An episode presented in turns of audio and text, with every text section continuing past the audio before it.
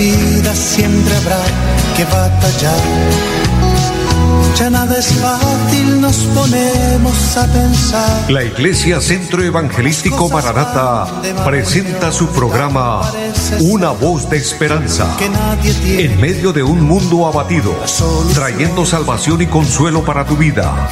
Con la dirección del pastor Hernando Fonseca. Bienvenidos. Volverá, volverá,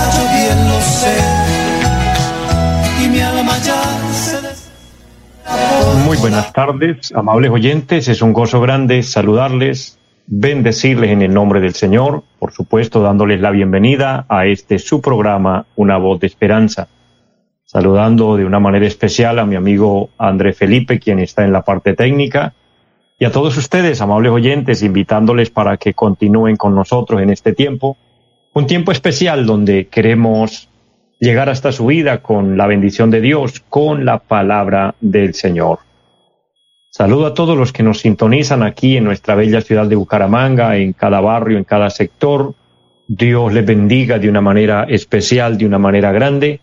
Y a todos los siervos de Dios, pastores, que en los diferentes lugares laboran muchas, pero muchas bendiciones. Que la gracia de Dios les bendiga, que la gracia de Dios les ilumine cada día. Vamos a iniciar, como siempre, orando al Señor, presentando nuestra vida y presentando este tiempo para Dios. Que Dios nos bendiga, que Dios nos respalde, que su gracia esté siempre ahí a, eh, nuestro favor. Yo sé que usted tiene una petición, una necesidad, puedes presentarlo en esta hora. Bendigo a todos los que nos siguen a través del Facebook, a través de las redes sociales, que Dios los bendiga, que Dios eh, obre en sus vidas y que podamos disfrutar de un milagro en este momento.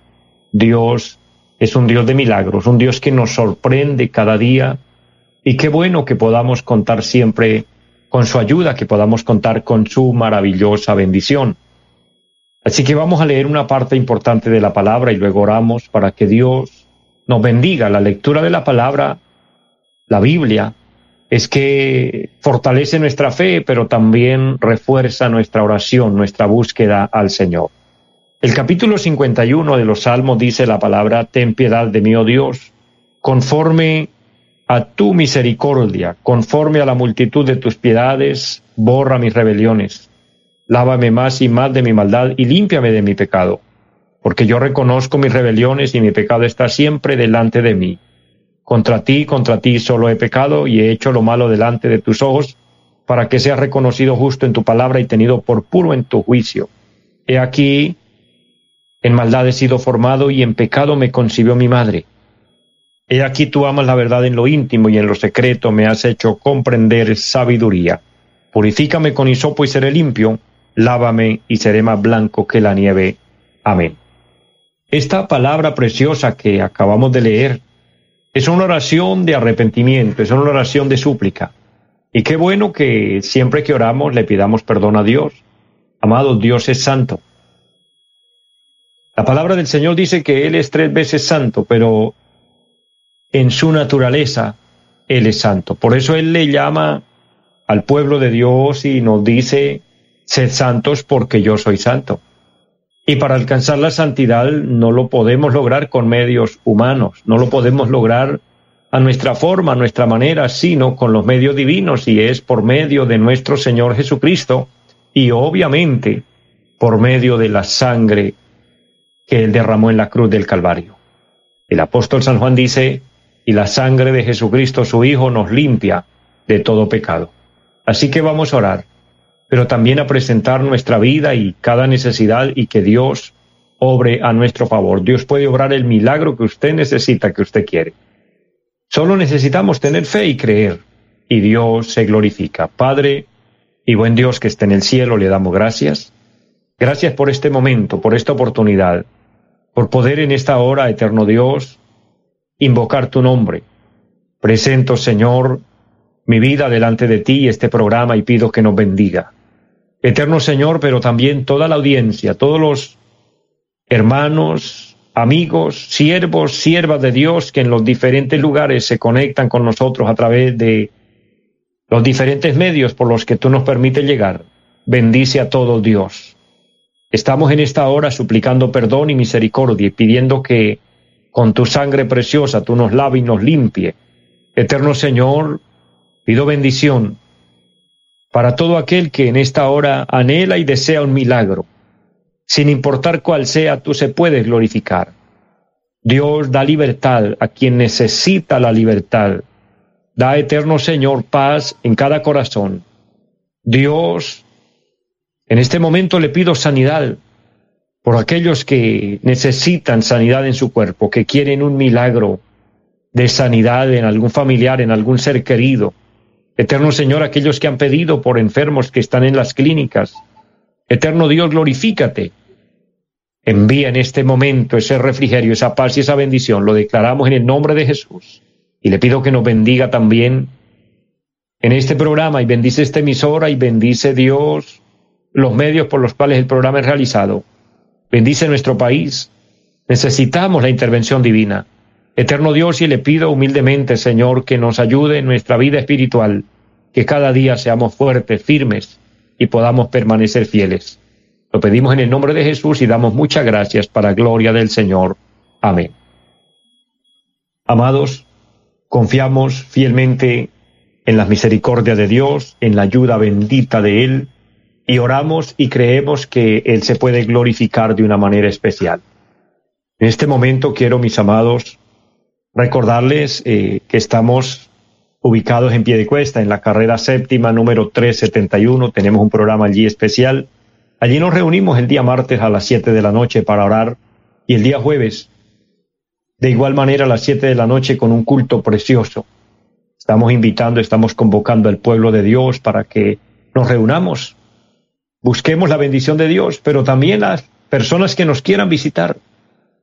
Recuérdenlo, carrera séptima número 371 del barrio Amaral. Recuerden nuestra línea telefónica 318-767-9537. Pero también, amados, eh, recordándoles que el día domingo tenemos un programa especial a las nueve y treinta de la mañana y a las cinco de la tarde. El día domingo es un día especial que tenemos para buscar al Señor y debemos buscarle. Amados, porque sin lugar a dudas, el Señor viene por su iglesia y hay que estar preparados, hay que estar listos. Es motivo para que de esta forma nos preparemos buscando del Señor.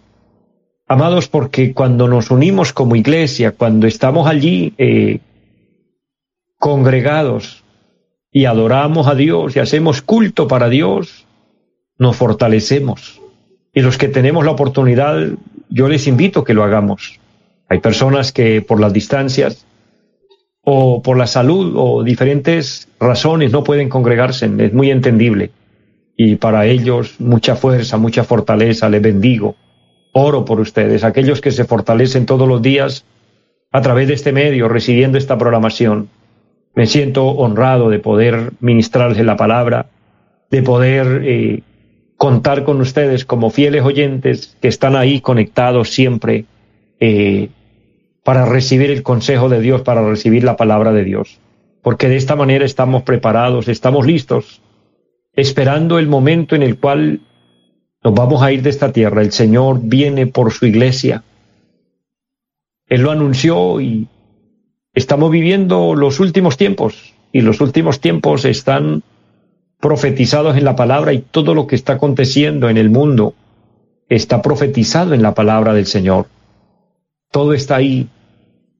Entonces nos queda creer la palabra creer que el Señor viene por nosotros, pero de la misma forma estar preparados, estar listos. Y el paso número uno para irnos con Dios es cuando hemos hecho un verdadero arrepentimiento. El arrepentimiento es paso número uno para la vida eterna. Y quiero precisamente de esto compartir una palabra en esta tarde, dejar una reflexión que la he titulado La necesidad del arrepentimiento creo que todo ser humano necesita este paso. Porque todos hemos fallado, todos hemos pecado. De hecho, venimos contaminados de pecado.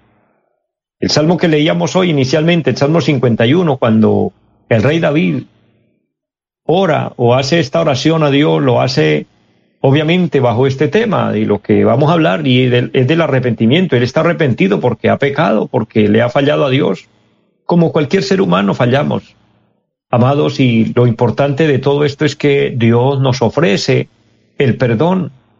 Y el perdón viene precisamente cuando hay un verdadero arrepentimiento. Y dentro de esta oración que el salmista está haciendo, él dice, he aquí en maldad he sido formado y en pecado me concibió mi madre. Habla de la naturaleza pecaminosa. Nuestro cuerpo, nuestro cuerpo está contaminado. Desde que Adán pecó, todos los hombres fuimos contaminados de esta enfermedad que se llama pecado. Y la manera de que haya limpieza en nuestra vida, de poder contrarrestar, pudiéramos decir, esta enfermedad del pecado, es a través del sacrificio maravilloso de Cristo. Pero para que ese beneficio se haga efectivo en nuestra vida, vuelvo a reiterar, se necesita, se requiere un verdadero arrepentimiento. Y para comprender este tema y para tener claridad en la palabra, quiero invitarles para que vayamos a la Biblia, el Evangelio según San Lucas, el capítulo número 13, y desde el versículo 1 en adelante, la palabra del Señor comienza a hablar un tema muy importante, precisamente del tema que estamos hablando, el tema del arrepentimiento. Nuestro amado Señor Jesucristo enfoca de esta manera la palabra y dice, y leo a favor de todos el capítulo 13 del Evangelio según San Lucas, verso 1. En este mismo tiempo estaban allí algunos que le contaban acerca de los Galileos cuya sangre Pilato había mezclado con los sacrificios de ellos. Respondió Jesús, les dijo, ¿pensáis que estos Galileos porque padecieron tales cosas eran más pecadores que todos los Galileos? Os digo, no. Antes, si no os arrepentís, todos pereceréis igualmente o aquellos dieciocho sobre los cuales cayó la torre en Siloé y los mató, ¿pensáis que eran más culpables que todos los hombres que habían en Jerusalén? Os digo no. Antes, si no os arrepentís, todos pereceréis igualmente. El Señor puntualizó en la palabra en dos acontecimientos. Aquellos cuya sangre Pilato había mezclado con los sacrificios, es decir, algunos galileos que fueron tomados y fueron sacrificados. Y entonces podía existir el comentario o el pensamiento de muchos que los que les había pasado eso era por malos, era por pecadores, pero que los demás se habían librado tal vez porque no eran tan malos. Y obviamente el Señor vuelve a reiterar el tema con los que les cayó la torre de Siloé y mató a 18 y los que salieron ilesos obviamente volvieron a, pensar o a sacar conclusiones y decir, estos hombres quizás fue el juicio de Dios que los mató porque eran muy malos, pero que tal vez ellos se libraron porque se creían mejor, se creían mejores personas, se creían más limpios, se creían más puros, se creían más santos. Este problema ha existido siempre. Este problema siempre ha sido un plan de Satanás que ha querido trabajar en la mente del hombre haciéndole creer que no es pecador, que no está pecando y que no ha fallado demasiado. Pero, amados, todos estamos en pecado. Todos estamos en un cuerpo concupiscente, todos fallamos. Esto me trae a la memoria el pasaje cuando al Señor le traen una mujer sorprendida en el acto mismo del adulterio. Y le dicen al Señor, Señor, esta mujer fue sorprendida en este pecado grave del adulterio y en la ley está escrito que tales mujeres deben morir. El Señor no dijo, eh, está bien que ella peque, no, no la justificó, pero tampoco la condenó, simplemente puntualizó en una verdad sólida y los confrontó a todos diciéndoles, el que de vosotros esté sin pecado, arroje la primera piedra. La palabra dice que movidos por sus conciencias, se fueron uno a uno soltando las piedras que tenían y no apedrearon a la mujer. El Señor le dijo, mujer, ninguno te condenó y ella feliz dijo, Señor, ninguno. Él le responde con una palabra poderosa, preciosa, de ánimo, de consuelo y le dice, mujer, ni yo te condeno, vete y no peques más. Es decir, yo te ofrezco el perdón, pero necesitas el arrepentimiento. Lo que yo quiero rescatar de este pasaje importante de la palabra es que Cuando todos se fueron, dice la palabra que fue movidos por sus conciencias, porque reconocieron cuando el Señor les dijo, el que de vosotros esté sin pecado. Por lo menos ellos reconocieron y dijeron, verdaderamente el Señor tiene razón, todos estamos en pecado y si en cambio queremos condenar a esta mujer. Amados, a veces el enemigo ataca nuestra mente, nuestro pensamiento, nuestra forma de, de actuar o de pensar o de tomar decisiones y decimos, bueno, yo soy mejor que fulano. Por lo menos yo no soy igual de malo, yo no hago las mismas cosas que el vecino, etcétera. Siempre queremos justificarnos poniendo como punto de referencia a otra persona. Pero si ponemos como punto de referencia a otra persona, número uno, estamos utilizando la justicia propia y la justicia propia no vale delante de Dios. Y número dos, estamos colocando como punto de referencia a la persona equivocada. Para nosotros ver si estamos bien o estamos mal, el punto de referencia es Dios. Y Dios es santo.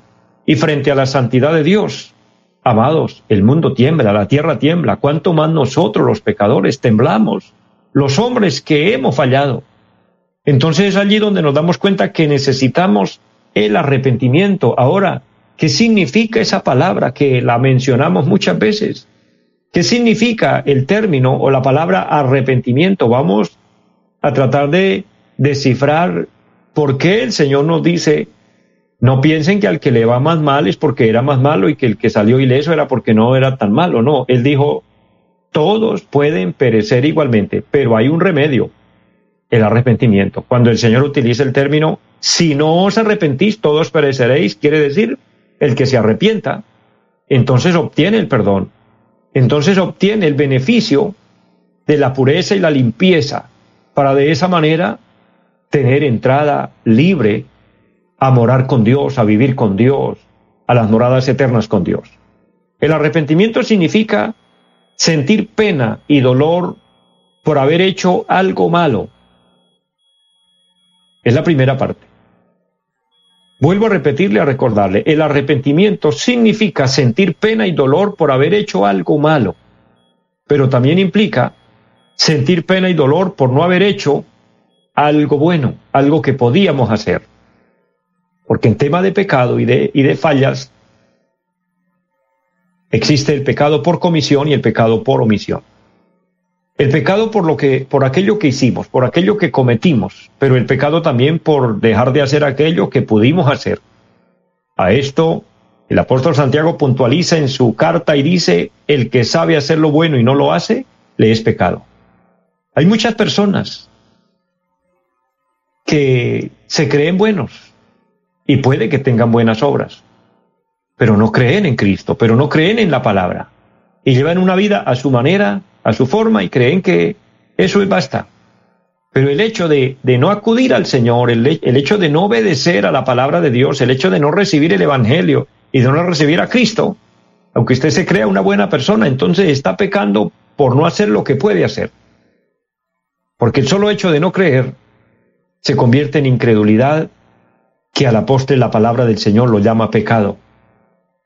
Dureza de corazón, porque es que esa dureza del corazón lleva a la indiferencia, lleva al rechazo, lleva a convertirlo en, en un ser, un hombre, una mujer insensible, que no siente dolor y pena por lo que hace o por lo que no hace.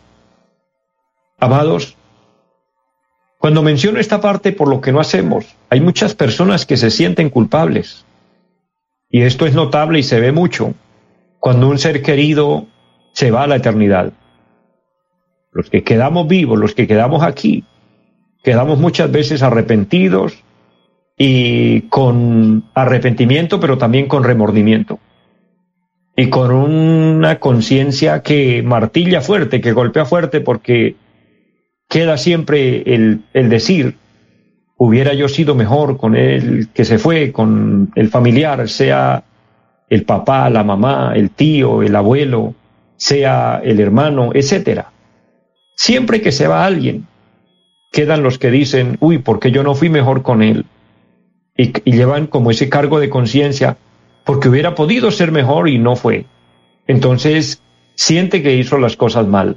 Es allí donde hay un arrepentimiento por no haber hecho algo bueno cuando podía hacerlo. Ahora, la palabra arrepentimiento también implica corregir o enmendar una situación. Implica decir, no vuelvo a hacer lo indebido, no vuelvo a hacer lo que falla lo que, o lo que ofende. En cambio, el verdadero arrepentimiento también es procurar hacer lo bueno. Y tomando esta parte que acabo de mencionar, aquellos que tienen lo que llamamos ese cargo de conciencia y que se sienten mal por no haber hecho lo que pudieron haber hecho y ahora cargan como con esa culpa y dicen ya no puedo remediarlo. Pues yo le quiero decir en el nombre del Señor, sí se puede remediar aún. Porque cuando hay un verdadero arrepentimiento le pedimos perdón a Dios por lo que hicimos. Le pedimos perdón a Dios por lo que pudimos hacer y no hicimos. Y el Señor nos va a perdonar. Porque cuando hay verdadero arrepentimiento, el Señor nos perdona. Pero después que el Señor nos perdona, después que hay un verdadero arrepentimiento y el Señor nos perdona, tenemos que aprender también y dar el paso de perdonarnos a nosotros mismos. Porque así como el Señor nos ofrece el perdón, y así como también el Señor nos llama a que perdonemos a quien nos ofende, también el Señor nos abre la puerta, nos da la opción de que nos perdonemos a nosotros mismos, de que no carguemos más con esa culpa, de que de pronto reconozcamos y digamos, sí, yo fallé, yo pequé, yo cometí tantos errores, pero estoy arrepentido. Ahora hemos enmendado el, asunto, el tema ya está arreglado, Dios nos ha perdonado, pero a veces siempre queda ese, ese, ese sinsabor, ese, ese golpe ahí a nuestra mente, a nuestra conciencia, diciendo, pero ¿por qué lo hice? ¿O por qué no lo hice? ¿Por qué pudiendo haber hecho algo no lo hice? ¿O por qué hice tal cosa? Que el Señor nos ayude y que podamos perdonarnos a nosotros mismos para poder disfrutar de paz. El arrepentimiento es parte del mensaje verdadero del Evangelio. ¿Y por qué? Porque es de esta manera que nos justificamos delante del Señor, alcanzamos la redención, alcanzamos la remisión de pecados. Y el verdadero arrepentimiento es el mensaje verdadero de Cristo, el mensaje de la Biblia, el mensaje del Evangelio. En el Evangelio según San Marcos hay una palabra que siempre me ha gustado, que siempre ha bendecido mi vida y desde que conocí del Señor y estudio la palabra de Dios, ha sido uno de los versículos de la Biblia que me han impactado y me han, parecido lo, lo, más maravilloso. Y está en San Marcos capítulo 1, versículo 14 y 15, cuando nuestro amado Señor Jesucristo viene a salvar al mundo, viene por nosotros y viene a introducir su mensaje, viene a traer su Evangelio Santo, entonces miremos a la luz de la palabra lo que el Señor vino a traer, lo que el Señor vino a hablar, lo que el Señor vino a enseñarnos y a decirnos, y por otro lado a confrontarnos capítulo 1 de San Marcos, verso 14 dice, después que Juan fue encarcelado, Jesús vino a Galilea predicando el Evangelio del reino de Dios. Puntualicemos en esta parte, el Señor vino predicando el Evangelio del reino de Dios. El Señor no vino predicando religiones. El Señor no vino hablando de denominaciones. El Señor no vino hablando de, de del dicho mensaje de la prosperidad y de la plata y de que de la siembra y de que dé para que tengas, que si das mil tendrás diez mil, si das diez mil tendrás cien mil, si das cien mil tendrás un millón y bueno, parece que parece muchas veces hoy la predicación una pirámide. El Señor no vino hablando de esto. Él vino hablando del Evangelio y el Evangelio es las buenas nuevas de salvación. Pero en el versículo 15 dice, el mensaje verdadero de él fue, el tiempo se ha cumplido, el reino de Dios se ha acercado, arrepentíos y creed en el Evangelio. Note el mensaje verdadero de la, de la Biblia, de Cristo. Arrepentíos y creed en el Evangelio. Ese es el mensaje verdadero de la Biblia. Amados, que Dios nos ayude y que podamos reflexionar, hacer un pare y hacer un verdadero arrepentimiento. Y después de arrepentirnos, tener a Cristo, anunciarle a otros que es el camino al cielo. Mis amados, les amo mucho, les bendigo que la gracia de Dios llene sus vidas y para todos una feliz tarde. Bendiciones. Los invitamos a nuestra reunión en los días martes 7 de la noche, culto de oración Jueves 7 de la noche, enseñanza bíblica. Domingos 9 y 30 de la mañana, culto para toda la familia. Y 5 de la tarde, culto evangelístico. Los esperamos en la carrera séptima, número 371, Barrio Amaral Cuesta. Llámenos al 318-767-9537. Volverá, volverá, volverá. Vida siempre habrá que batallar. Ya nada es fácil, nos ponemos a pensar. La Iglesia Centro Evangelístico Mararata presentó su programa Una voz de esperanza. Los esperamos en nuestra próxima emisión. Volverá, volverá, yo bien lo sé. Y mi alma ya se desespera por volar